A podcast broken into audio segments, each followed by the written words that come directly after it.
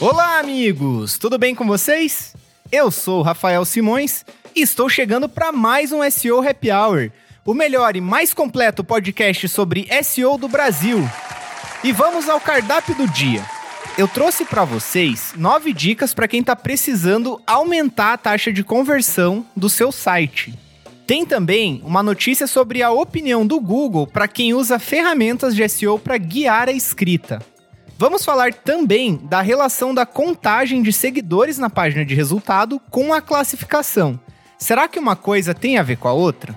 E por fim, trouxemos uma palavrinha do Google para quem está sempre querendo ir atrás das novidades. Lembrando que esse podcast aqui é uma iniciativa da SEO Happy Hour, uma consultoria para toda empresa que quer melhorar sua presença online com a ajuda de SEO e também vender mais. Se você tem essa vontade ou quer saber mais sobre o assunto, é só me mandar um alô no contato arroba seohappyhour.com, não tenho BR, e eu mesmo vou te responder lá, beleza? Então vamos lá!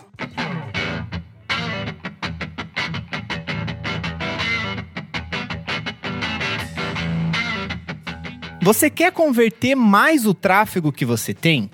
Bom, atrair visitantes para o seu site de forma orgânica é uma grande conquista para quem trabalha com SEO. Mas só ter gente no seu site não é o suficiente para fazer a empresa ir para frente. Afinal, no fim do dia, o que vale é quanto de dinheiro a mais você ganha com isso. E foi pensando nisso que eu trouxe nove dicas de como converter os visitantes de origem orgânica, tudo baseado em um artigo do Search Engine Land que eu vou deixar aqui na descrição para quem quiser ler ele na íntegra. Então vamos para a dica número 1. Teste diferentes CTAs. O teste pode envolver diferentes elementos, como a linguagem, o design, o posicionamento e o estilo. Por exemplo, você pode incluir CTAs em texto perto do topo de um post de blog, CTAs como imagens no meio do conteúdo, ou CTAs em forma de botão em qualquer ponto do conteúdo. O objetivo aqui é criar um teste claro e avaliar qual abordagem funciona melhor para impulsionar a aquisição real, ou seja, motivar os visitantes a realizar uma ação desejada, como fazer uma compra, preencher um formulário ou outra ação específica. Dica número 2: teste diferentes ofertas de produtos. A sugestão aqui é: ao invés de tentar uma abordagem de venda direta, tente atrair os clientes para obter mais informações sobre eles, como o e-mail, por exemplo. Estratégias menos agressivas podem ser mais aceitas pelas pessoas. O ideal é testar diferentes abordagens para ver qual tipo de oferta ou brinde ressoa melhor com os visitantes, incentivando eles a fornecer suas informações de contato. Esse processo de teste ajuda a entender quais estratégias são mais eficazes na geração de leads. Dica número 3: alinhe o CTA com o seu conteúdo. Os CTAs devem ser específicos e relevantes para o tema abordado no conteúdo. Esse alinhamento ajuda a aumentar a probabilidade de as pessoas responderem à chamada, pois ela está diretamente relacionada ao que eles estão lendo ou explorando naquele momento. Dica número 4: Teste CTAs fora do conteúdo da página. Embora CTAs incorporados ao conteúdo possam ser eficazes, a sugestão é explorar diferentes posições na página, como a barra lateral, menus de navegação superior, banners no topo da página, pop-ups, entre outros. Realize testes em várias posições para determinar qual gera as melhores taxas de conversão. Dica número 5: Prolongue a jornada de conteúdo. Seu conteúdo é para as pessoas que estão no início da jornada de compra? Se sim, o ideal é que você oriente os visitantes para outras peças de meio e fundo de funil, Talvez ele ainda precise conhecer mais sobre o seu negócio e os benefícios que você tem a oferecer antes de realizar uma compra. Se você não está por dentro do marketing de funil de vendas, nós demos o passo a passo para construir essa estratégia em uma newsletter nossa lá de julho que eu vou deixar o link aqui na descrição. É bem importante entender sobre a jornada do cliente para resolver qualquer problema de conversão. Dica número 6: Construa engajamento antes da conversão. Estabeleça um canal de comunicação com o seu público e esteja presente. Converse com seu possível cliente.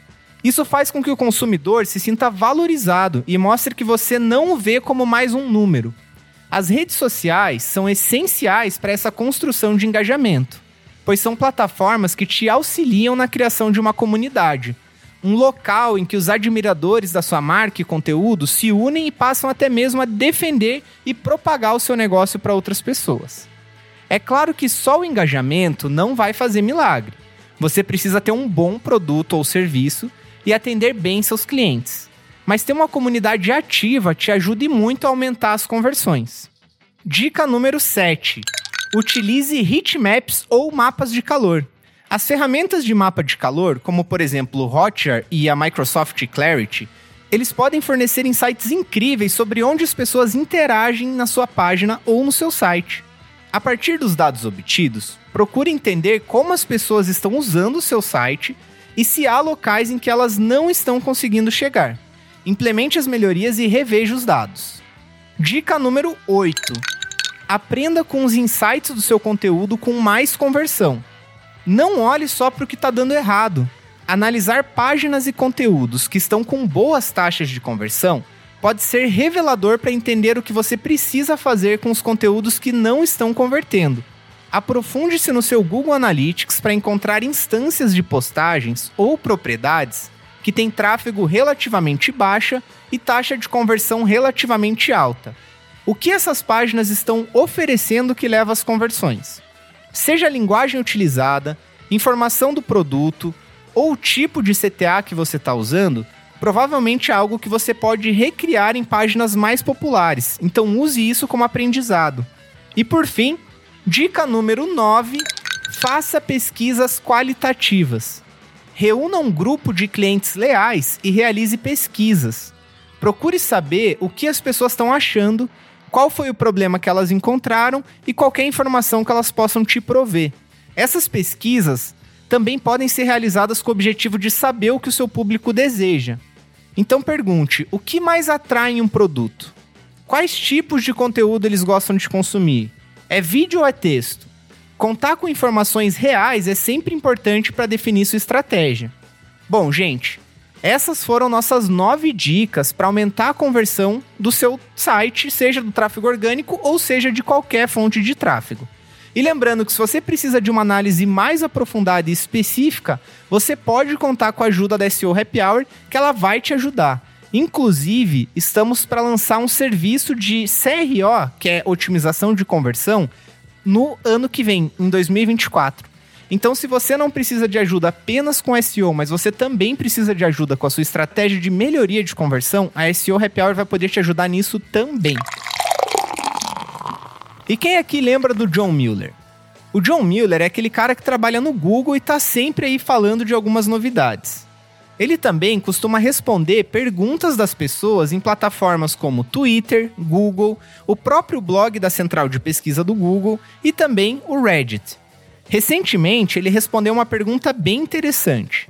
Essa pergunta ela foi realizada lá no Reddit e a pessoa escreveu o seguinte: abre aspas. Eu escrevo e gerencio o blog de uma agência de viagens vietnamita, que atende principalmente turistas americanos e australianos. Muitos dos subtítulos dos artigos contêm as versões vietnamitas reais das palavras, porque algumas versões acentuadas costumam aparecer nas sugestões de ferramentas de SEO. Estou correto em minha suposição de que os acentos não devem estar presentes porque o público-alvo, que são os turistas, não usarão marcas de acento em suas pesquisas? Ou os acentos não têm importância aos olhos do Google? Fecha aspas. Essa foi a pergunta da pessoa. E a resposta do Mueller foi a seguinte: abre aspas. Escreva na língua do seu público. Para os títulos, corpo do texto, não dependa de ferramentas de SEO para dizer como escrever. Faça sua própria pesquisa. Fecha aspas. Aqui é importante destacar que o John ele não disse para a gente não usar ferramentas de SEO, mas ele disse que a gente não deve confiar cegamente nelas para escrever um bom conteúdo. No caso da pergunta acima, uma boa olhada nos resultados da SERP mostraria que as páginas ranqueadas para pesquisa com e sem acento são praticamente as mesmas. As ferramentas de software são baseadas no nível de conhecimento dos profissionais de SEO que as criaram. E muitas vezes isso é baseado no que está em alta no momento, o que é útil e às vezes não é. Então, com certeza, as ferramentas ajudam sim a gente a tomar melhores decisões. No entanto, algumas vezes você deve colocar o pensamento crítico para funcionar e ponderar se as sugestões realmente valem para o que você quer fazer. E aqui uma dica minha: geralmente ferramentas de SEO elas vão mostrar dados de buscas, de volumetria de busca, maior para termos que não contêm acento do que para termos que contêm. E isso acontece porque geralmente as pessoas, quando elas estão fazendo a pesquisa, elas não se preocupam em escrever a grafia correta da palavra. Então eles mostram a, a escrita errada como sendo mais pesquisada. Entretanto, o Google é inteligente o suficiente para entender que se uma palavra ela existe a versão com acento e a pessoa está buscando com ou sem, ele deve mostrar os mesmos resultados, porque no fim das contas a pessoa está buscando a mesma coisa. Então não fiquem bitolados com isso e usem sempre a grafia correta de qualquer palavra, se vocês quiserem que aquele conteúdo funcione bem para SEO, beleza? Quem escuta nosso podcast já estava sabendo dessa novidade. Agora, quando você pesquisa pelo nome de uma pessoa ou de uma marca no Google, e houver resultados de pesquisa para perfis em redes sociais, o Google vai mostrar a quantidade de seguidores daquele perfil. Eu, inclusive, postei isso no meu LinkedIn recentemente. Mas, de acordo com o próprio Google, esse número de seguidores ele não é um fator de ranqueamento. Ou seja, não é porque uma marca tem mil seguidores e uma outra marca tem 500 seguidores que a marca com mil seguidores vai aparecer na frente. Quem confirmou essa informação foi o Dennis Sullivan, que trabalha no Google ele enfatizou que isso é apenas para exibição e não influencia na classificação dos resultados de pesquisa. Então, gente, não comprem seguidores para tentar manipular o Google e aparecer melhor, porque isso vai detonar o teu alcance nas redes sociais e não vai adiantar de nada a nível de SEO, beleza? Pelo menos por enquanto não é um fator de ranqueamento. Recentemente, o Google falou algo que eu, como profissional de SEO que tenho muita expertise na área técnica, gostei muito. Eles falaram o seguinte, abre aspas. Corrija problemas técnicos antes de ir atrás de novidades, fecha aspas. É, gente, o Google deu essa bronca em todo mundo que quer testar novidade, mas ainda tem problema técnico em seu site.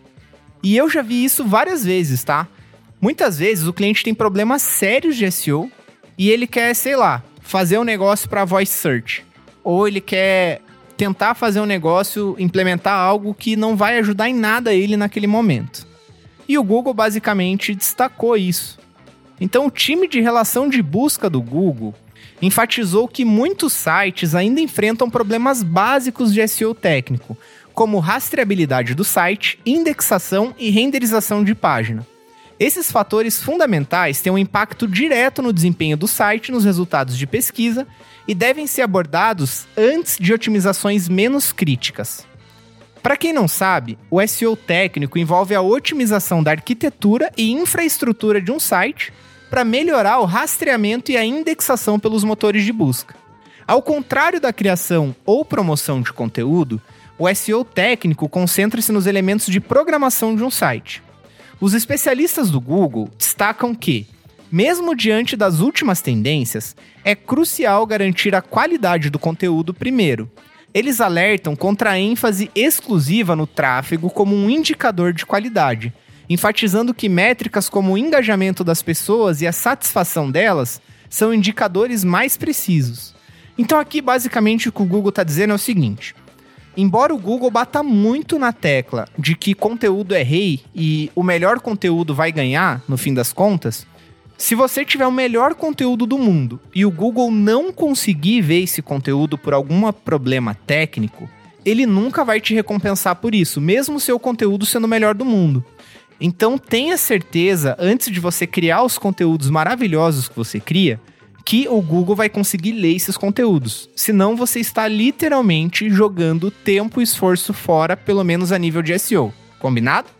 E se você precisa de ajuda com SEO técnico, nós da SEO Happy Hour somos experts nessa área. Então a gente consegue lidar com qualquer tipo de plataforma, framework, seja o que for, a gente consegue ajudar o seu time a fazer as adequações necessárias para que corrijam os problemas técnicos do seu site e o Google consiga assim ver o seu site da melhor forma possível, beleza? E com isso estamos chegando no fim do nosso happy hour de hoje.